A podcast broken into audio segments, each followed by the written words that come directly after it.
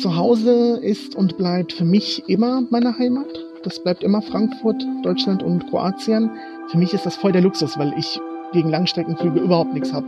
Und ähm, ich gerade daran so ein bisschen arbeite, meine Heimat noch mehr auszuweiten, um mir überhaupt nicht mehr so Gedanken machen zu müssen über diesen Begriff, weil ein, einen Monat bin ich mal hier und den anderen bin ich mal da. Im Tempel in Japan, dann in der Wüste Usbekistans, aber dann auch wieder in Frankfurt und trinken Apfelwein.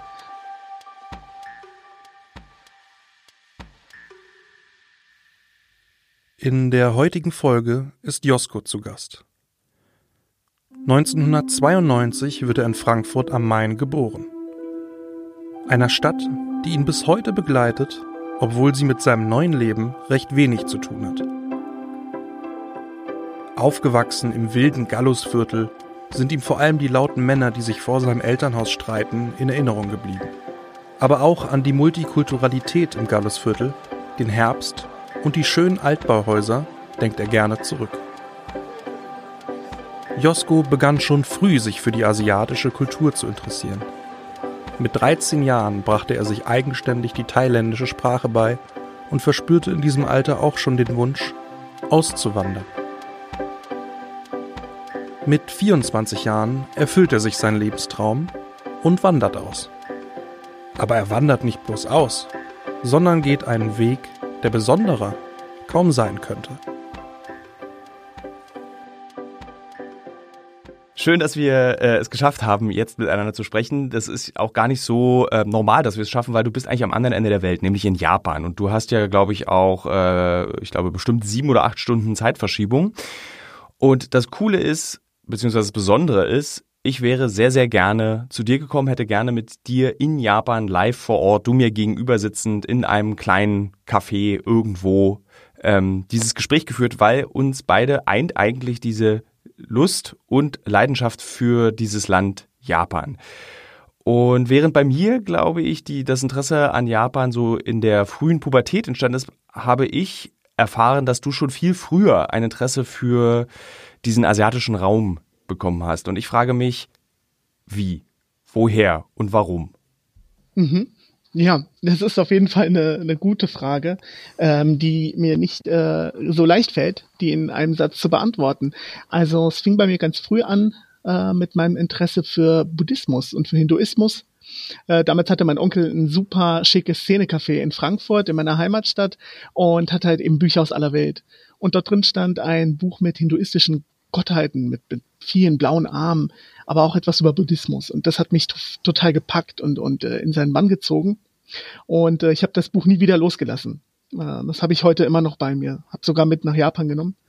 Und ähm, ja, so fing das Ganze an, kann man sagen. War das so ein bisschen wie Märchen für dich? Also während meine Eltern mir Grimms Märchen vorgelesen hat und ich große Angst vor Wölfen und Großmüttern bekommen habe, hast du eben dieses Buch gelesen oder erzählt bekommen und war das für dich dann so eine Märchenwelt oder hat, dich, hat sich das dir schon erschlossen, was genau da dir erzählt werden soll? Ja, ich war einfach neugierig. Warum haben die so viele Arme, die Gottheiten? Warum sind die so reich geschmückt? ähm, sie sahen für mich ganz anders aus als äh, Heiligenfiguren zum Beispiel in der Kirche, die ich ab und zu mal gesehen habe. Als äh, Kind äh, römisch-katholischer, kroatischer Eltern und einer ziemlich abergläubigen Roma-Mutter. Ähm, ja, also Religion war schon immer irgendwie präsent bei uns, obwohl meine Eltern überhaupt nicht äh, streng religiös sind. Ähm, wir haben, glaube ich, und da haben wir das alle in der Familie gemeinsam, einfach einen Hang zum Mystischen schon immer gehabt. Historik, Religion, äh, Geschichte und das hat sich bei mir dann total entwickelt mit diesen kleinen, aber sehr äh, prägenden Kontakten. Ne? Es ist das eine, und jetzt kommen wir gleich zu dem, warum du so ein sehr besonderer Auswanderer bist. Ist das eine, sich für Religion und für Mystizismus oder für Buddhismus und Hinduismus zu interessieren. Und das andere ist es, sich zu entscheiden, Mönch zu werden und wirklich diese sehr harte Ausbildung oder dieses Leben eines Mönchs in Japan ähm, zu leben. Wie kam es dazu, dass du gesagt hast, ich möchte, ich möchte in Japan Mönch sein?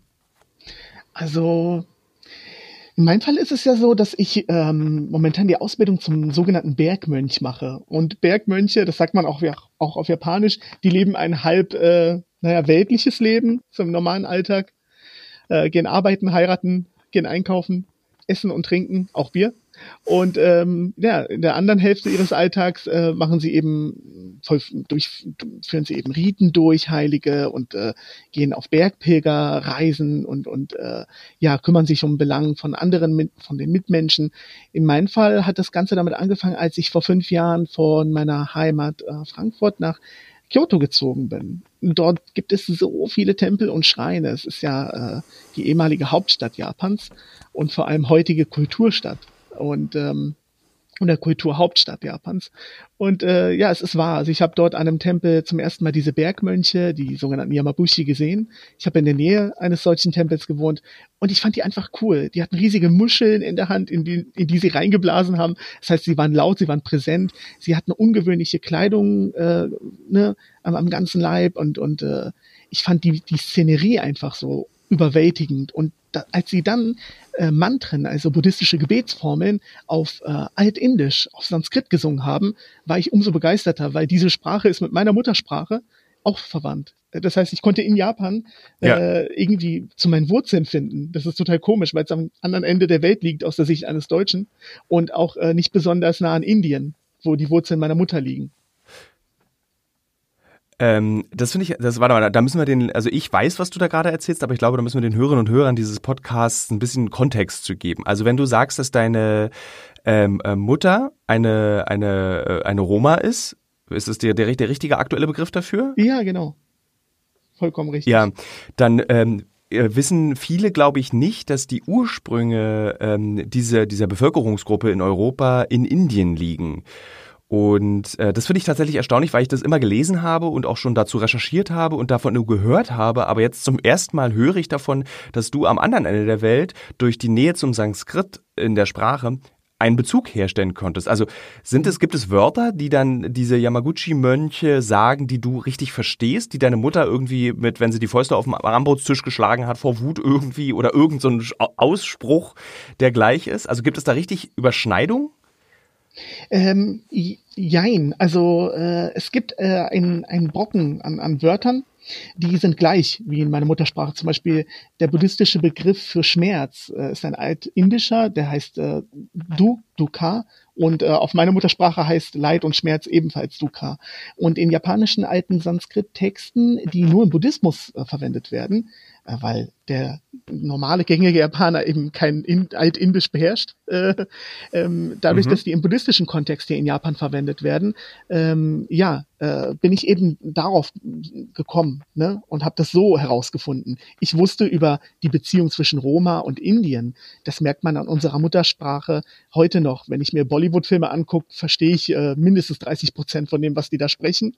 Im Originalton zum Beispiel auf Hindi. Das finde ich total lustig. Ähm, ja, das ist, äh, ja, also als ich angefangen habe, Hindi zu lernen, aufgrund des Hinduismus und weil ich so total, naja, einfach ein, ein Fable habe, ein großes für, äh, habe ich immer mehr zu mir selbst gefunden, weil Roma halt kein eigenes Land besitzen. Und für die meisten Leute, auch in Europa, immer noch ein großes ähm, Rätsel darstellen. Und diesem Rätsel als, äh, als Roma selbst auf die äh, Spur zu gehen, das macht wirklich viel Spaß. Vor allem in einem Land, was kulturell und geografisch so weit weg von dem Ganzen liegt. Aber das macht mir eben Spaß, so Beziehungen herzustellen, Kontexte zu schaffen und zu sehen, die Welt ist doch eigentlich ganz klein. Ja, wie irre ist das bitte? Also, was du mir gerade erzählst, dieses, dass du als äh, äh Deutscher mit einer Roma-Familiengeschichte, die äh, traditionell heimatlos ist, plötzlich eine Heimat in Japan findest. Also wie irre ist das bitte? ja, es ist, äh, wie gesagt, schwer in einem Satz zu erklären. Aber wenn man eins ja. und eins so zusammenfügt, äh, macht das schon so ein bisschen Sinn. Die Japaner sagen da, das ist, das finde ich wirklich sehr, sehr ja, das ist immer herzerwärmend und für mich total motivierend, weiter am Ball zu bleiben. Die sagen nämlich immer Goengaru, ne, also ne, du hast eine Verbindung zu, zu Japan oder zu diesem und jenen Tempel.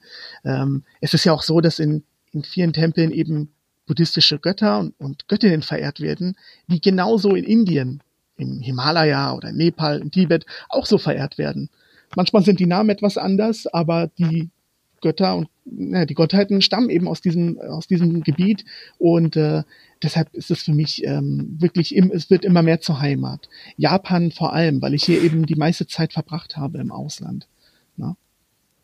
Spielt es eine Rolle, ich äh, berichtige mich, wenn das nicht stimmt, ähm, spielt es eine Rolle, dass die, die Ausübung des Buddhismus, die du gerade in Japan oder der du folgst, ja eher eine Minderheit ist? Ist es der Zen-Buddhismus, den wir aus Japan kennen, oder ist es nochmal ein eigener Buddhismus innerhalb der japanischen Form des Buddhismus? Ja, das Interessante an, an der Bergmönch-Geschichte, sage ich jetzt mal so salopp, ist, dass ähm, das entspringt einer Tradition, die heißt Shugendo, der Weg der Ansammlung mystischer Kräfte wird es, also so wird es gerne übersetzt. Und ähm, Anhänger von Shugendo das ist eine ursprünglich japanische religiöse Tradition, die verbindet aber eben Elemente aus Buddhismus, aus der japanischen Urreligion Shintoismus, also den Glauben an, an Gottheiten im Wasser, im Felsen, in der Natur und aber auch chinesische religiöse Elemente, also Elemente wie, wie zum Beispiel Daoismus. Ähm, es ist ein, ein wirkliches Chaos und selbst Japaner haben Schwierigkeiten, selbst Praktizierende. Ein richtig uralter Bergmönch hat Schwierigkeiten, die Dinge auseinanderzuhalten. Und ähm, was ich dir aber auf die, um dir auf diese Frage Antwort zu geben, was ich dazu sagen kann, ist, dass äh, in diesem Fall bei den Bergmönchen, also im Shugendo, dass diese sich ganz stark an Elementen aus dem esoterischen Buddhismus bedienen. Es hat also nichts mit Zen zu tun, was wir im hm. als ähm, Nicht-Japaner ähm, am meisten vielleicht kennen, wenn wir an Japan und Tempel und Mönche denken. Äh, dieser esoterische Buddhismus, den ich gerade erwähnt habe, der hat ganz, der kennt ganz viele Rituale, vor allem welche mit Feuer, in der, in dem man zum Beispiel ein großes Feuer anzündet, betet, sehr viel singt währenddessen. Es ist eine sehr aktive Form des Buddhismus, die mit sehr viel Geheimnissen, also mit vielen geheimen Schriften verbunden ist. Ja, und die Bergmönche, die haben sich vor tausend Jahren gedacht, sieht cool aus, sieht auch aus, als würde es irgendwie wirken. Nehmen wir uns doch einfach. Und diese Einstellung gefällt mir. Es passt so ein bisschen zu meinem, sag ich mal, Lifestyle, eben weil ich kein Mönch im Kloster bin, der ein abstinentes Leben führt, ganz weit weg von der Zivilisation. Im Gegenteil. Also ich bin hier mehr in, in den Supermärkten und äh, Fressbuden unterwegs als in Tempeln, glaube ich.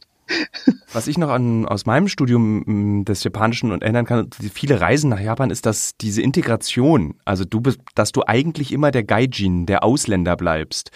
Ist das dort auch so oder sind diese Mönche möglicherweise sogar toleranter als der Rest der Gesellschaft, der große Schwierigkeiten hat, Westler zu integrieren? Oh ja, also das ist, äh, das ist wohl wahr, diese Schwierigkeit, Westler zu integrieren. Äh, ich vergesse nie, wer ich bin. Ich, ähm, ich vergesse nicht, dass ich Vorteile habe, indem ich A, männlich bin, B, ein, ein Westler im Sinne von äh, zentraleuropäisch und ähm, halt vom Aussehen vielleicht dem entspreche, was sich die meisten Japaner idealerweise unter einem Gaikokujin oder Gaijin, einem äh, Ausländer eben vorstellen. Ähm, das bedeutet für mich, dass ich äh, in erster Linie auf großes Interesse stoße, wenn ich äh, zum ersten Mal in Kontakt trete mit Mönchen, mit Priestern, mit anderen Yamabushi. Die meisten sind neugierig, ziemlich überrascht und ähm, sehr offen und auch stolz und, und sagen, schön, dass du dich interessierst, schön, dass du das machst. Ähm, ich habe glücklicherweise bis jetzt noch keine direkte Form der Ablehnung erfahren und hoffe, dass das auch so bleibt. Aber ich weiß äh, um meine Vorteile und ähm, ich weiß, dass viele Leute eben andere Erfahrungen machen. Wie es aber im Bereich von Yamabushi ist, von Bergmönchen und Tempeln, weiß ich nicht, zumal man ja dort auch einfach versucht, buddhistisch zu denken und den Mensch erstmal als, als, als Menschen zu betrachten. Dort wird Nächstenliebe äh, ganz groß geschrieben oder Mitgefühl für jede lebende Kreatur. Auch für einen Gaikokujin, auch für ein Geilchen, für einen Ausländer. Äh, hast du, ähm, ist es, also für mich klingt es auch ein bisschen so nach etwas, was auch in Berlin Mitte entstehen könnte, dass so orientierungslose Mitvierziger, die in einer Midlife-Crisis sind, männlich sowie weiblich, da dann den Ausweg aus dieser, sich, aus diesem Hamsterrad unserer Gesellschaft finden. Bist du da ganz alleine als Ausländer oder gibt es dort eben auch andere, die wie du der ja aus einem ganz anderen Motiv, nämlich tatsächlich aus einem wissenschaftlichen und einem persönlichen Interesse dorthin gegangen ist, die dort sind und versuchen, sich vom Leben abzulenken. Es ist sozusagen wie so eine Spa-Einrichtung für Touristen, die mal raus wollen aus dieser westlichen kapitalistischen Gesellschaft.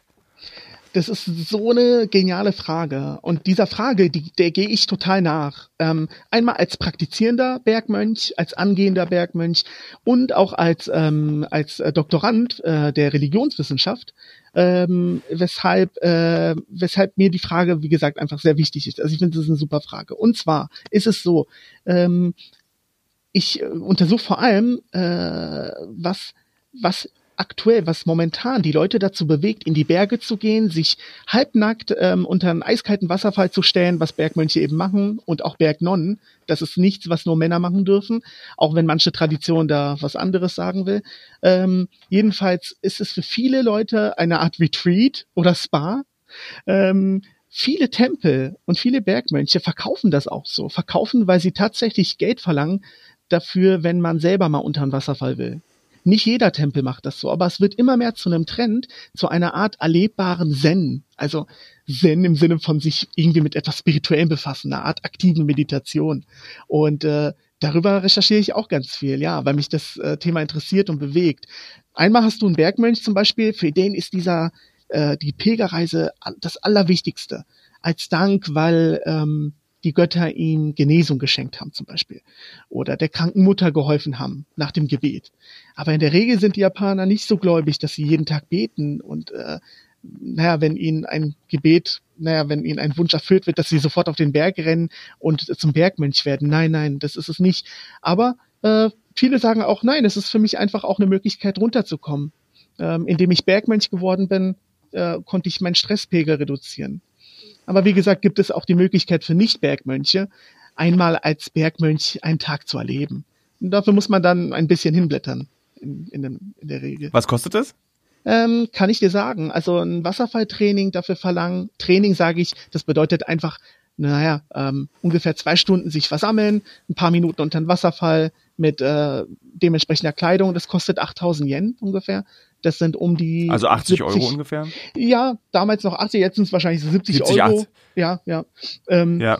Ja, so ungefähr kostet das, aber ich kann hier nicht für alle Tempel und für alle Praktizierenden sprechen, um Gottes Willen. Also es ist nur das, was äh, ich so im, bei meinen Recherchen sehe, ja. Die Diskussion rund um das Thema der kulturellen Aneignung ist ja aktuell auch wieder eine hitzig geführte Debatte unserer Zeit. Wir Westeuropäer dringen in schwächere, in Anführungsstrichen, benachteiligte Kulturen ein, nehmen uns das, was uns gefällt, ja, und dann deuten wir es um, bis es zu uns passt. Das Problem daran, all das passiert ohne Erlaubnis und ohne Respekt vor der eigentlichen Bedeutung dieser angeeigneten Elemente. Dreadlocks und indigenen Kostüme sind wahrscheinlich die bekanntesten Beispiele für kulturelle Aneignung. Auch im Gespräch mit Josko beschäftigt mich dieses Thema. Wir fahren für ein Wasserfalltraining nach Japan oder lassen uns in buddhistischen Tempeln zeigen, wie man meditiert und auch in Deutschland liegen Yoga, Chiasamen und Matcha Latte im Trend.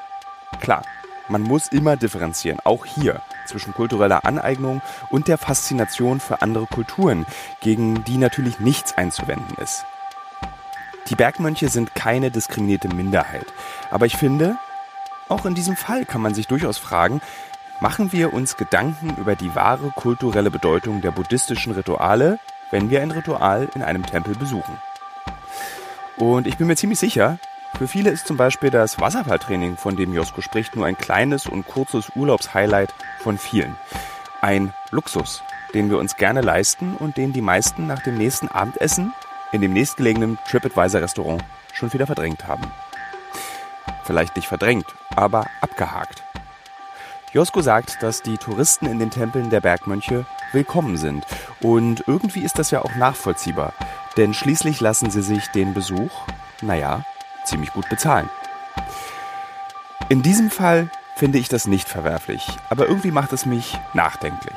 Ich meine, führt diese Kommerzialisierung nicht automatisch dazu, dass die Kultur der Bergmönche immer weiter ausgehöhlt wird, sodass die wahre Bedeutung von Ritualen in den Hintergrund rückt und irgendwann bleibt nur noch ein Gerüst übrig, in dem wir als Touristen herumklettern.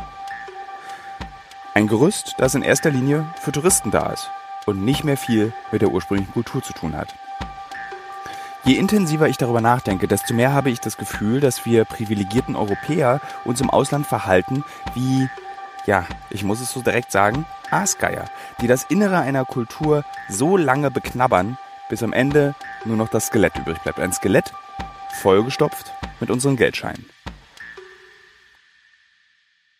Es gibt ja, also wenn wir jetzt zum Beispiel mal über die äh, Yogis und ähm, den Hinduismus, der ja als äh, Lifestyle nach Europa auch geschwappt ist, äh, nachdenkt, gibt es ja immer auch so einen Vorwurf, dass die Europäer dann sich das nehmen und das so ein bisschen versauen. Also das, was du gerade angedeutet hast mit Authentizität innerhalb einer Religion. Bist du mhm. auch ein Teil jener Menschen, die sagen, ich eigne mir diese Religion, diesen Kulturkreis an und nehme mir das raus, was für mich am besten ist. Also so ein bisschen dieser europäische zentralistische Egoismus, der da stattfindet. Oder versuchst du mhm. bewusst das zu vermeiden?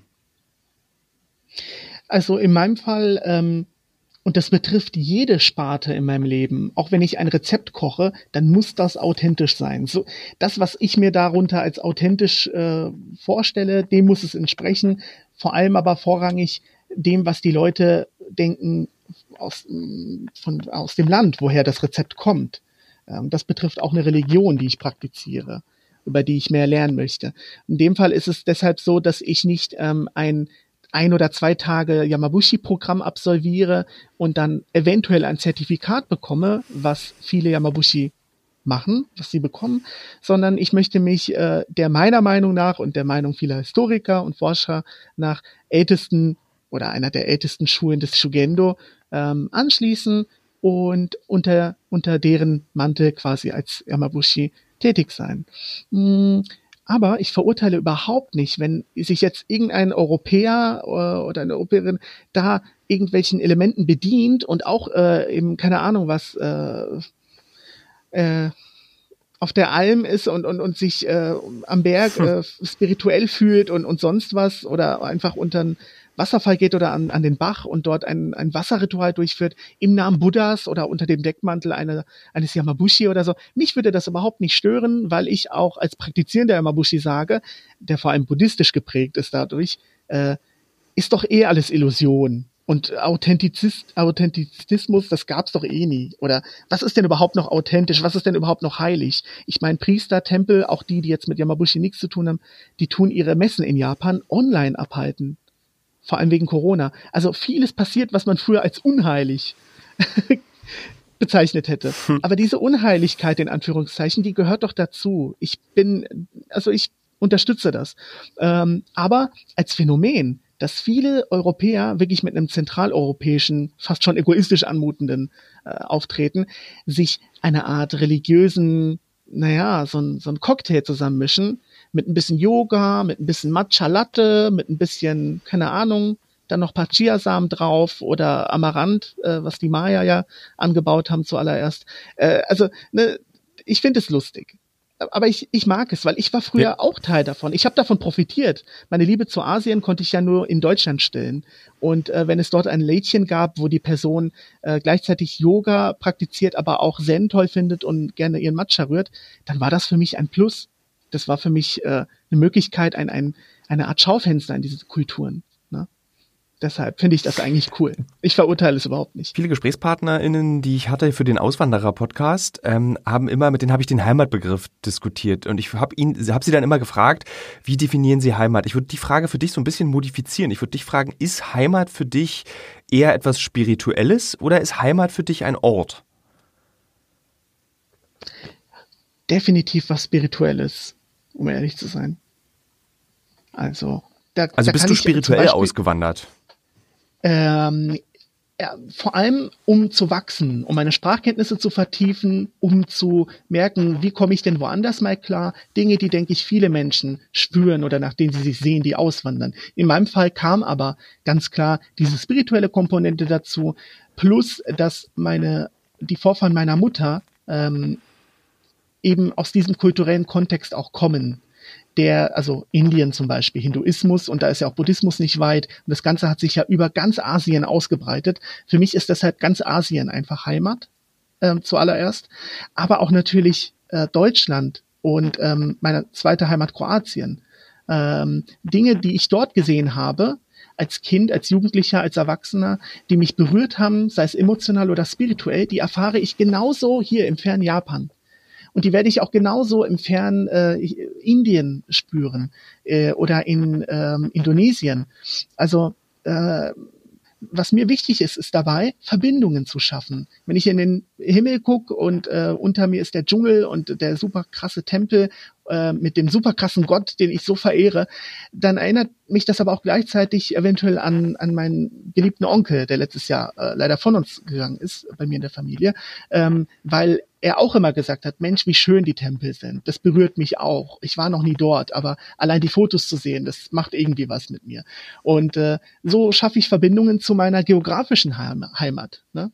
Und äh, deshalb ist im, im ersten Sinne ist es was Spirituelles, ja. Das ist total spannend, weil dann bist du ja wirklich, also eigentlich bist du der Bürger der Zukunft mit deiner transzendentalen Vorstellung von Heimat. Dass das, also wenn du, also jetzt mal ganz spinnert gedacht, ist ja Religion sowas wie das Internet. Also es verbindet die Menschen auf der ganzen Welt über den Äther, nenne ich es jetzt einfach mal. Also Menschen stehen in Kontakt zueinander, ohne dass sie eigentlich im Kontakt zueinander stehen, über eine Idee und können sich auch darüber austauschen. Du kannst äh, als Buddhist äh, beziehungsweise ähm, als, als Bergmönch ähm, irgendwo in Japan hingehen und die Leute verstehen, was du tust, ohne dass du es ihnen erklärst, weil sie einfach in ihrer Kultur das wissen. Und du machst eigentlich aus, aus, aus dem, wie du lebst, ganz Asien tatsächlich, wie du es eben gesagt hast, zu deiner Heimat, weil die Menschen verstehen, was du tust. Das finde ich total interessant. Als, auch als Gedanke, wofür Religionen sein können. Also Religionen müssen nicht immer nur so, wie sie im 21, so wie sie wahrgenommen werden, oft auch richtigerweise als zerstörerisch. Du zeigst, wie Religion auch verbindend wirken kann mit dem, wie ja, du lebst. Das ist, das ist richtig, richtig gut gesagt und hilft mir auch ein bisschen bei meiner eigenen Definition von, von Dingen wie Religion oder Heimat, Identität, äh, mit denen ich mich vielleicht zu sehr befasse, um sie ein bisschen neutraler zu betrachten. Kommst du irgendwann wieder nach Hause? Die Frage musste man bei dir ein bisschen umformulieren. Wo ist das? Zu Hause ist und bleibt für mich immer meine Heimat. Das bleibt immer Frankfurt, Deutschland und Kroatien. Aber äh, für mich habe ich auch zu Hause neu definiert. Das ist auch, wo ein Job für mich ist. Eine Anstellung, eine Festanstellung, ja. wo ich Geld verdiene. Und ähm, das ist dann auch Heimat. Äh, das wird sie dann in dem Moment. Ich würde jetzt nicht unbedingt für einen super geilen Job nach Schottland ziehen, wie ein Kollege von mir neulich.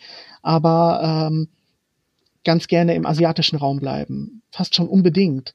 Und einfach es genießen, dass man heute in 10, 12, 13 Stunden mal hier und mal da ist. Für mich ist das voll der Luxus, weil ich gegen Langstreckenflüge überhaupt nichts habe.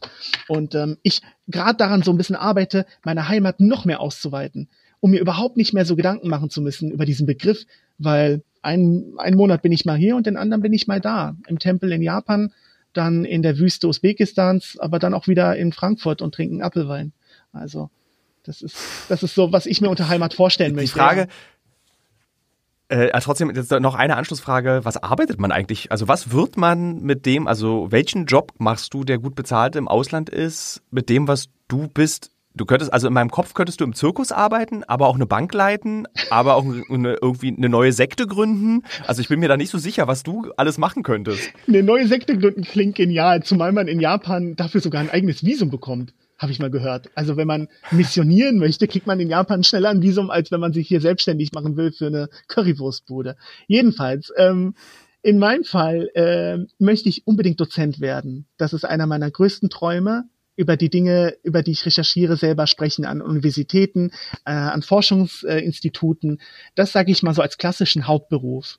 Und ähm, irgendwann möchte ich dann aber trotzdem nicht mehr für jemanden arbeiten, sondern für mich und äh, für das Wohl von anderen Menschen. Das macht mir am meisten Spaß. Das Soziale ist mir total wichtig und ähm, der Austausch, weshalb ich auch denke, vielleicht Projektentwicklungsleiter und sowas zu werden in eben diesen Ländern, die ich studiere, für die ich lebe, in denen ich leben möchte.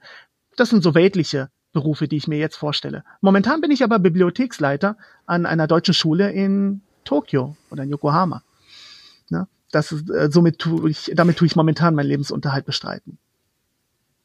Könntest du dir vorstellen, missionarisch unterwegs zu sein? Also könntest du dir vorstellen, dass das, was du als Bergmönch lernst, im Auftrag der Berg Bergmönche Kyotos im Amazonas weiterzuerzählen, zum Beispiel?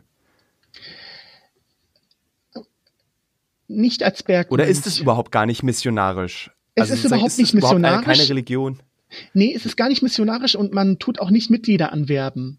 Äh, außer man möchte für den und den Tempel vielleicht ein bisschen Kohle reinscheffeln, dann kann man zum Beispiel sowas wie äh, Bergmönch-Training anbieten, wo man ein, zwei Tage mitmacht.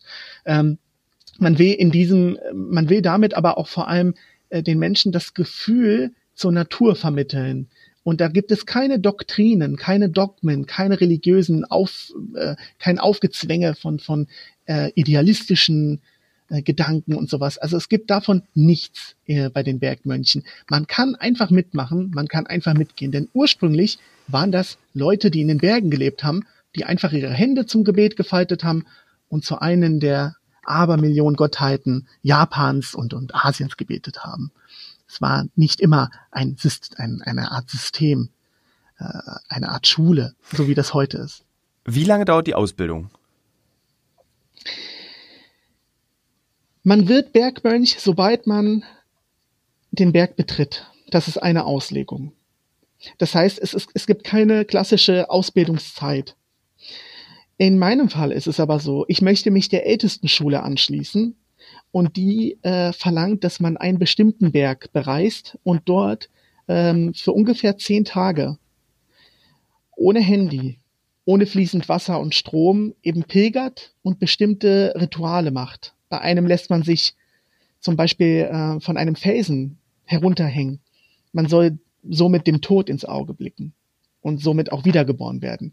Indem du in den Berg gehst, stirbst du einmal und wenn du runterkommst, bist du wiedergeboren. Das ist einer der Hauptgedanken. Ja. Und ähm, in diesem Fall, in der ältesten Schule, muss man eben dieses Ritual durchführen. Wegen Corona ging das aber die ganze Zeit nicht, aber auch weil ich äh, Vollzeit tätig bin und noch meine Doktorarbeit schreibe und anders beschäftigt war, ähm, mich aber äh, mental und auch körperlich in, an anderen heiligen Plätzen quasi vorbereite, aktuell für diese große Pilgerreise, nach der ich auch offiziell ähm, die traditionelle Yamabushi-Kluft tragen darf. Danach bin ich äh, legitimiert dazu. Das ist, ich bin ganz überrascht von dir, weil in, in, meiner Annahme warst du jetzt so ein verspinnerter Europäer, der da jetzt einfach Mönch wird, aber du bist ja eigentlich Religionswissenschaftler, Japanologe. Und die Frage, die sich mir stellt, ist gerade, wenn du als Religionswissenschaftler dich einer Religion anschließt, versaut dir das dann nicht deinen wissenschaftlichen Blick auf das über Religion nachdenken? Also ich weiß, dass die Theologen der Vergangenheit oft auch Protestanten waren oder Katholiken und dann trotzdem Theologen waren, aber ist es nicht auch ein bisschen gefährlich, weil du sprichst ja auch mit einer großen Begeisterung über diese Religion. Also dieser wissenschaftliche, schrägstrich sachliche Abstand fehlt dir so ein bisschen, ist mein Gefühl. Mhm, da hast du vollkommen recht. und es versaut's mir auf jeden Fall. Also das ist wohl eine der größten Herausforderungen, der ich mich jetzt stellen muss während meiner Zeit als Doktorand, aber auch als angehender Yamabushi, als Bergmönch. Ähm, ich habe dafür schon beim letzten Mal von meiner Professorin ordentlich die Leviten gelesen bekommen, aber das war richtig gut, weil ich äh, nochmal ne, äh, mir die Schuppen von den Augen gefallen sind. Und zwar trenne ich das eigentlich sehr streng. Und je nach Situation äh, rede ich mal mit, mit mehr oder weniger ähm, Enthusiasmus über das Thema. Ähm, bei, bei einer wissenschaftlichen äh, Tagung, beim, neulich, vor ein paar Wochen, da habe ich zum ersten Mal auf Japanisch eine Stunde lang nur über dieses Thema gesprochen, vor allem von einer wissenschaftlichen Perspektive wow. aus. Herzlichen Glückwunsch. Und ähm, Dankeschön. Das war für mich wirklich voll der große Tag, obwohl diese, diese, naja, diese Forschungsgruppe halt mega klein ist, mega local und klein und, und ziemlich, äh, naja, drollig. Aber die Leute waren nichtsdestotrotz äh, selber Dozenten, ähm, angehende ähm, Dozenten oder, oder Doktoranden und auch Priester. Und ein Priester hat zu mir gesagt, ähm, weil ich habe in meinem Vortrag habe ich äh, ausländische Yamabushi vorgestellt. Du hattest ja vorhin gefragt, gibt es auch andere Ausländer? Die gibt es. Und äh, Yamabushi äh, versammeln sich mittlerweile sogar in Amerika und haben dort ihren eigenen Tempel. Es ist wirklich verrückt ähm, und interessant. Und das habe ich auch vorgestellt in meinem Vortrag. Und einer der Zuhörer, ein Priester, aber auch Dozent, der meinte, ja, ist das denn überhaupt möglich? Da gibt es so viele Ausländer, die bezeichnen sich einfach ohne Grund als Yamabushi. Und äh, geht denn das überhaupt? Und in dem Moment dachte ich, oh, wichtige Frage. Und habe das halt in meiner Uni, ähm, ich bin an einer deutschen Uni eingeschrieben in Heidelberg, ähm, habe das dann in unserem Online-Seminar halt angesprochen. Da meinte meine Professorin, hey, es geht doch gar nicht darum, was authentisch ist oder nicht. Es geht als Religionswissenschaftler vor allem darum, zu erforschen, wo findet Religion statt, wie und warum. Aber ob das authentisch oder nicht ist, das, Das ist gar nicht meine Aufgabe, das zu hinterfragen. Naja, das ist so ein Beispiel, ähm, wo man darin, wo man erkennen kann, dass ähm, es nicht immer produktiv ist, ähm, zu nah am Feld, am Forschungsfeld zu sein, wie in meinem Fall. Aber ich, ich gebe mein Bestes, das gut zu trennen. Wenn ich als Tilo an das Leben eines Mönches denke, dann fallen mir sofort einige Klischees ein. Beten, meditieren, ein isoliertes Leben fernab der großen Städte, Kräutergärten. Ich muss allerdings sagen, Josko entspricht überhaupt nicht dieser Vorstellung, die ich von Mönchen habe. Einerseits lässt er sich in Japan zum Bergmönch ausbilden, aber gleichzeitig erzählt er mir, dass er sich gerne mal Fastfood an den Fressbuden Kyotos gönnt und auch den ein oder anderen Apfelwein trinkt, wenn er zu Hause in Frankfurt ist. Ganz normale weltliche Dinge eben, die ich allerdings so gar nicht in Verbindung mit einem Mönch gebracht hätte. Ich glaube Josko, dass er seine Ausbildung zum Bergmönch ernst nimmt. Ich habe bei ihm nicht den Eindruck, dass er in eine fremde Kultur eindringt und der Buddhismus für ihn etwas ist, was er einfach mal ausprobieren möchte. Nee, Josko will Bergmönch werden und seine Faszination dafür ist echt. Sie ist gereift. Sie ist sogar sehr alt schon. Was er mir erzählt, lässt keinen Zweifel daran, dass er sich intensiv mit der Geschichte Japans und dem Leben der Bergmönche beschäftigt hat. Ich bin fasziniert von seiner Gelassenheit, von seiner Sicht auf die Welt und von seiner transzendentalen Definition von Heimat. Ich habe das Gefühl, Josko gelingt es, als einer der wenigen Menschen, die ich kennengelernt habe, nicht in nationalen oder kulturellen Kategorien zu denken. Damit gelingt ihm etwas, was nicht mal ich hinkriege, als jemand, der so viel von der Welt schon gesehen hat und eigentlich sich als Globalist oder Internationalist verstehen müsste. Er sucht nicht nach der Abgrenzung, sondern nach der Verbindung. Eine sehr seltene und besondere Eigenschaft. Aber dennoch frage ich mich, was bringt einen jungen Mann aus Frankfurt dazu, den Wunsch zu entwickeln, sich zum Bergmönch ausbilden zu lassen, nach Japan zu gehen und ein neues Leben zu beginnen? Ich will verstehen, was Josko zu dem Menschen gemacht hat, der er heute ist. Ich frage mich gerade, was für dich auch diesen Reiz ausmacht, äh, des, dieses religiösen Korsetts, was ja deiner Beschreibung nach schon auch sehr frei ist. Also du darfst Bier trinken und im Supermarkt abhängen, aber auch auf dem Berg klettern. Ähm, diese Struktur, die eine Religion einem Menschen bietet, jede Religion dieser Welt hat dieses Angebot der Strukturierung. Was bringt dir das? Warum willst du das? Und warum in Japan und nicht in einem Kloster in Österreich? In Japan ist die Natur erstmal richtig schön die Kulisse gefällt mir. Und, ich stimme äh, zu. Ich stimme zu. kannst du so zu, ja, ne? ja. Das wirst du auch am besten. Wissen. Ich habe mal, ich, ich habe mal geschrieben über Japan und dann habe ich geschrieben, die Wälder in Japan wirken so, als wäre irgendwer mit einem riesigen Kamm durchgelaufen und würde jeden Morgen diese Wälder kämmen. Ich finde, das ist so krass, wie, Genial. obwohl es natürlich wilde Natur ist, aber es wirkt trotzdem super ordentlich. Und ich frage mich, warum man das denkt in japanischen Wäldern. Es ist mir wirklich ein Rätsel, weil japanische Wälder sind einfach anders und die sind auch sehr mythisch. Also man versteht schon, dass diese, diese Naturreligionen in Japan, diese ganz alten Religionen mit diesen Geistern, die allem innewohnen, dass das da entstehen kann, weil du gehst in den, selbst in den Park in Tokio kannst du gehen und das Gefühl haben, als würdest du in so einem, so einer Wunderwelt, wo kleine Gespenster und kleine Wunderwesen auf den Blättern sitzen und dich beobachten. Man kann das richtig spüren. Das ist erstaunlich, was Japan da leistet und die Natur Japans. Absolut. Damit hast du eigentlich deine Frage für mich schon fast beantwortet, weil es ist das, das, das eigene Empfinden, das Sensatorische, die, die, die Sinne, was nimmt man denn wahr?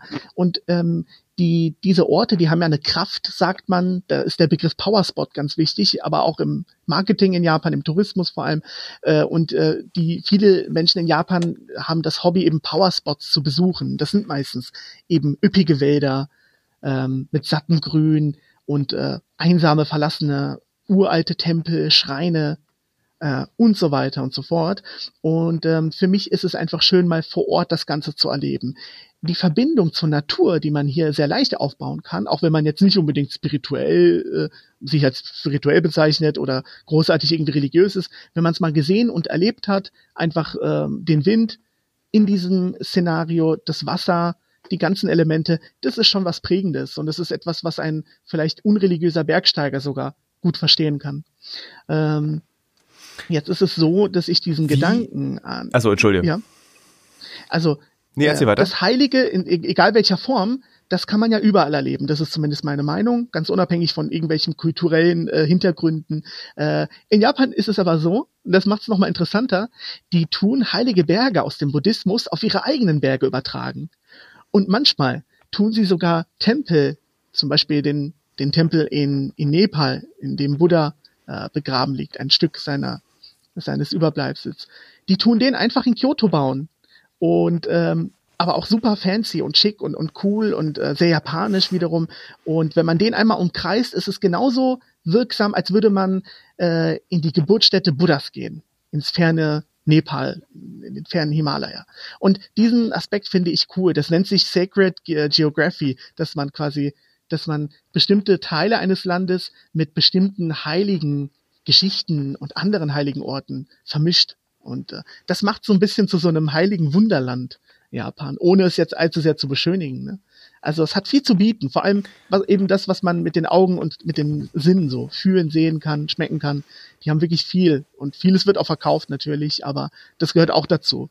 Das, äh, das nehme ich dann auch gerne in Kauf, so wahrsten Sinne. Das klingt ganz toll, was du mich, äh, was du mir dort erzählst, aber ich frage mich auch, ist es auch so ein, einfach eine Abkehr von dieser Abgefucktheit der Welt, in der wir im 21. Jahrhundert leben? Weil dieses, das Leben, was du jetzt leben willst oder das Leben, für das du dich entschieden hast, klingt fast wie so ein fantastischer Roman, wie so, so ein Fantasy-Buch, wie eigentlich ein, ein Dragon Balls Band 12, den ich da irgendwie, dem ich da gerade zuhören kann.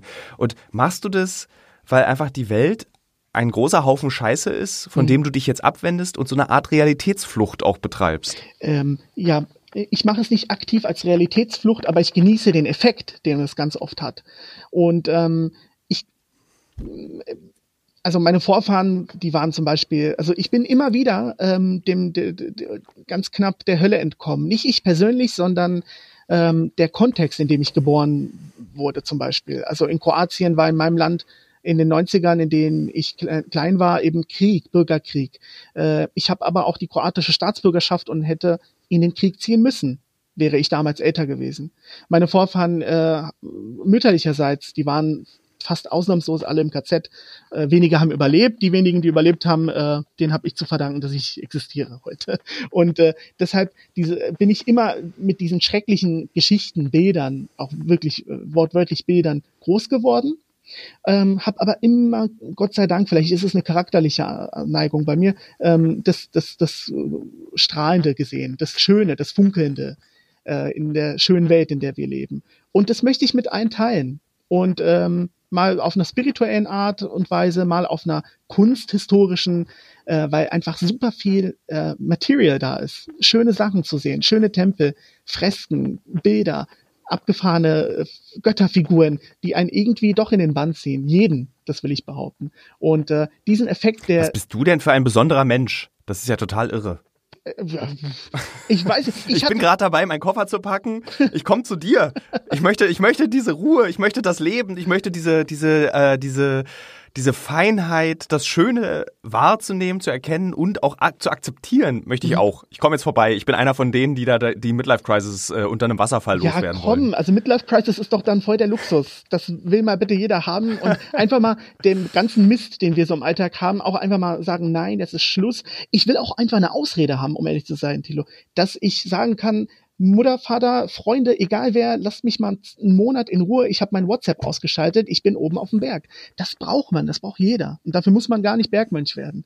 Also ich finde, äh, ich finde, man ist, man, das ist jetzt die Zeit, wo man entschleunigt und so. Und ähm, ich hätte nie gedacht, dass ich in meinem 30. Lebensjahr, wo ich jetzt stehe, dass ich so viel Scheiße mitbekomme, wirklich, also weltweit. Ähm, und und und äh, ne, zum Beispiel eine der Turksprachen, die ich lerne, die ist Uigurisch. Das ist ein Volk in China, was gerade ähm, ne, also ein Genozid erlebt, auch kulturell.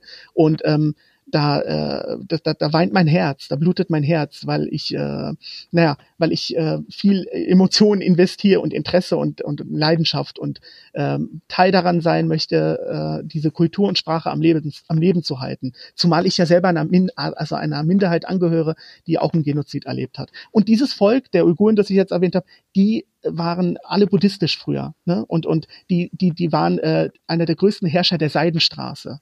Ne? Das ist mein, mein, momentan mein Lieblingswort, Seidenstraße, weil da halt ganz viel mit Buddhismus zu tun hat, äh, die Kulturen, die dort existiert haben. Und das, eine, das ist eines meiner größten Ziele. Und in Japan selbst gibt's ganz viele Freaks für die Seidenstraße. Die, äh, die, die, die leben dort oder die bereisen die oder die kochen wie die Menschen auf der Seidenstraße. Und der, der, der Begriff äh, Silk Road in Japan ist auch total groß im Marketing. Also es ist so eine Art eigenes Genre, kann man sagen weil es sehr Glitz ja, hat, funkelt. Ich, ich mich, in Tokio gibt's auch ne? so lustige, genau, es gibt so sehr viele Restaurants auch in Tokio, die dann einfach Silk Road heißen und es gibt irgendwie so Läden, wo dann so Produkte gekauft werden, die einfach auch Silk Road genannt werden. Und ich habe mich immer gefragt, warum? Was, also, was ist denn jetzt an der Seidenstraße so besonders? Äh, das Aber du hast die Antwort gerade gegeben. Vor kurzem. Ja, ja, also es ist äh, für die Japaner, die Japan ist inoffiziell der letzte Punkt der Seidenstraße. Also dieser, dieser Handelsstraße. Deshalb hat Japan auch den Buddhismus bekommen am Ende ähm, und hat daraus aber wieder was ganz Eigenes erschaffen. Deshalb bin ich froh, dass ich jetzt auf meiner Station hier im, in, in Japan sein darf. Na, und äh, eben auch darf, das sage ich immer, dass ich äh, Sachen machen darf, dass ich gesund sein darf, dass ich, obwohl ich so eine verrückte Familiengeschichte habe, also vor allem auch tragisch äh, ein Stück weit, dass ich trotzdem frei sein darf, frei leben darf. Das war auch ein langer Weg, aber er war immer mit Unterstützung ähm, versehen, dieser Weg. Unterstützung von meiner Familie, Akzeptanz, äh, mich zu akzeptieren ja. für den, der, der, ich bin, wie ich bin, dass ich niemals eine Frau heiraten und vielleicht eine Familie gründen werde, sondern einen Mann mit nach Haus bringen. das ist in meiner Kultur nicht normal. Also ähm, auch so Sachen, das, das waren Prozesse. Äh, ich, ne? Spielt es bei den Bergmönchen eine Rolle? Ähm, die eigene so Identität, auch sexuelle Identität bisweilen nicht. Ähm, und ähm, in Japan selbst gebe ich da, gehe ich damit recht offen um. Je früher und je offener für einen kurzen Moment, desto einfacher. Weil ich als, als, als Ausländer in vielen Hinsichten eh die Bonuskarte habe. Ah, in, da wo der Joschko herkommt, da wird das wohl normal sein. Ähm, ne, so denken die dann und haben wenig ich, ja, Vorurteile. Das ich sehr gut. Ja, es ist wirklich ein Joker, den man. Die essen hat. auf der, die essen auf der, die essen auf der Straße beim Laufen die Westler. Könnt ihr euch ja, das genau. vorstellen? Na gut, das machen Könnt die wahrscheinlich bei sich da drüben. Und bei mir ist eh noch so eine Sache, Joschko, mein Name, das ist ja ein kroatischer Name, aber in Japan klingt der identisch wie der Name Yoshiko für Frauen. Äh, ne, äh, das, deshalb kriege ich hier an den Behörden richtig Probleme, weil die immer sagen, sind sie die, sind sie die Person? Mein Nachname klingt auf Japanisch halt auch wie ein eventuell japanischer Name. Und am Telefon sagen die vor allem dann immer Frau zu mir oder gehen von mir als als Frau aus, wegen meines Namens. Das ist ganz witzig. So ein bisschen wie bei uns in Europa vielleicht Maria oder Annabelle. Ist mittlerweile auch ja. ein Name, der jetzt nicht mehr so gängig ist. Joschko. Hier, also hier schreibst du deinen Namen dann in Katakana oder schreibst du deinen Namen in Kanji, um die Leute ich, richtig zu verwirren dann? ich könnte ihn in Kanji, in Schriftzeichen schreiben, tue ich aber nicht. Ich habe mal überlegt, soll ich es machen und dann die richtig kitschigen äh, Kanji für gut und Mädchen oder Kind nehmen. Also Yoshiko wird es dann ausgesprochen, gutes Mädchen, good girl. Ich habe es gelassen und meinen Namen auf Katakana geschrieben, weil es wirklich, wirklich genug Verwirrung stiftet schon. Und das ist ja in Japan, du weißt es, äh, du weißt es sehr gut, äh, dass man hier die Leute einfach verwirrt, überhaupt mit seiner Präsenz erstmal. Ne?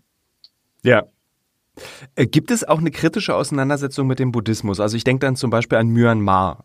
Findet die auch statt oder ist es etwas, was du ausschließt und sagst, na gut, es gibt auch im Buddhismus schwarze Schafe?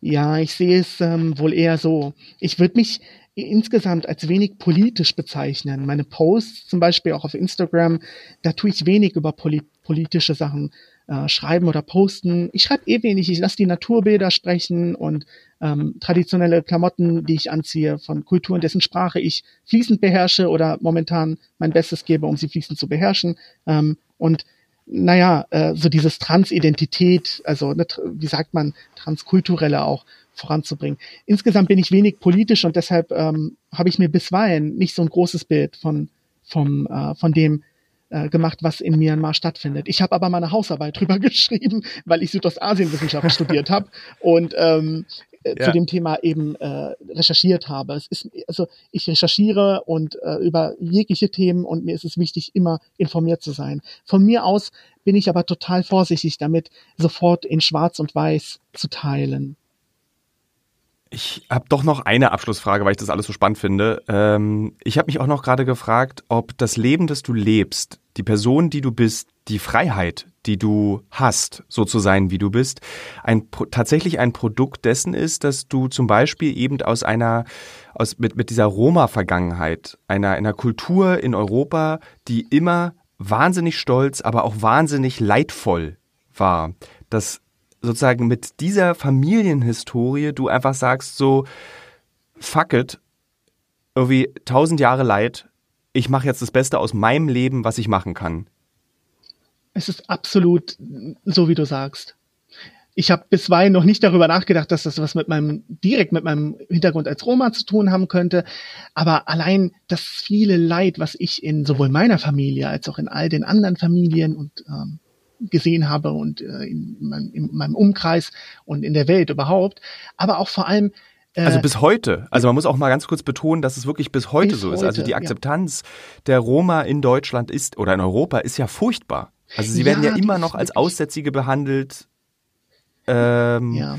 Und ich, ich, wir, ich, wir haben mal eine Reportage gemacht über Roma in Europa und wir haben dann festgestellt, dass einfach Menschen, die eine Roma-Vergangenheit haben oder Roma sind, sich nicht trauen zu sagen, sie sind es, weil sie wissen, dass dann auf einer Party die Leute komisch reagieren.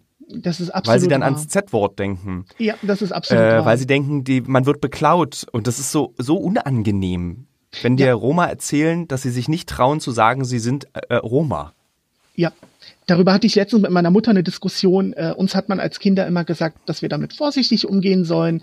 Äh, bei mir und meinem Bruder ist es jedoch so, dass wir als Halbroma vor allem, ähm, was das Aussehen angeht, absolut nicht als Roma durchkommen und, äh, und, und auffallen, vielmehr als ähm, vielleicht Deutsch oder eben Kroatisch, weil der Papa Kroate ist. Ähm, das hat es für uns eventuell einfacher gemacht. Äh, in meinem Fall besonders, weil ich auch schon immer gerne gelesen habe, immer gerne in die Schule gegangen bin, äh, irgendwann dann nicht mehr, aber Streber. ähm, Nein, ich war, ich habe wirklich, ich habe ein Abitur von 3,9 oder so. Ich habe voll abgekackt in der Schule und habe es gehasst irgendwann. Aber 3, jetzt mache ich meinen Doktor trotzdem. Ich habe, ich habe meinen alten Lehrern auch geschrieben. Danke für die Unterstützung und so. Die haben sich total gefreut. Nur mal so nebenbei, weil jetzt bei mir äh, zehnjähriges äh, Abileum war quasi. Ähm, ich bin der erste, der in der, der, der die Schule quasi bis zum Gymnasium gemacht hat, außer meinem äh, Großcousin in Berlin. Den darf ich nicht vergessen. Und der erste, der eine Uni absolviert hat. Und das heißt nichts das heißt aber für mich, hey, ich hatte die Freiheit, ich darf daraus was machen und ich habe so viele tolle Menschen kennengelernt in der Zeit. Leute, die ebenso Asien lieben wie ich auf anderen Wegen und was anderes daraus machen jetzt. Aber für mich war es einfach eine neue Welt, auch eine Welt abseits der Familie, ähm, abseits der schönen Dinge in der Familie, aber auch der Unfreiheiten, weil man als Roma doch schon viele Sitten und Regeln hat. Und als Halbroma war mhm. mir die Hälfte davon erspart geblieben.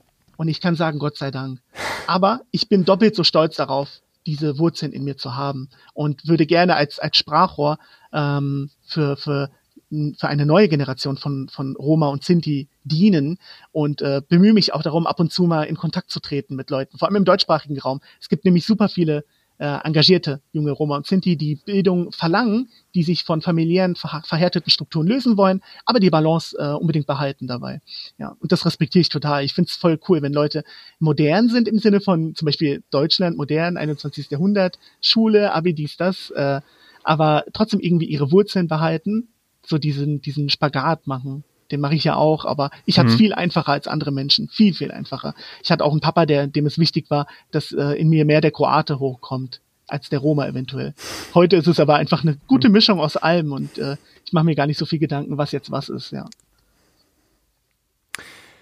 Ich danke dir für dieses wirklich tolle Gespräch. Vermutlich bist du einer der verrücktesten Menschen, mit denen ich je gesprochen habe, was ich total absolut positiv meine. Und äh, ich hoffe, wir treffen mal beide in Japan aufeinander und dann setze ich mich mit dir unter den Wasserfall. Unbedingt, ich hoffe, Thilo. dass wir das wirklich mal machen können. Du bist der Erste, dem ich die Hand reiche. Das ist das Höchste, was ich als Yamabushi vielleicht machen kann, um dich unter den Wasserfall zu ziehen und übers Feuer laufen zu lassen. Toll. Ja. Na, mega. Wenn ihr diesen Podcast mochtet, dann tut mir doch bitte einen kleinen Gefallen und abonniert ihn auf all den Plattformen bei Spotify, gebt uns Sternchen, gebt uns Bewertungen und Die Auswanderer ist ein Podcast produziert von PQPP2 GmbH im Auftrag des Fokus Magazin.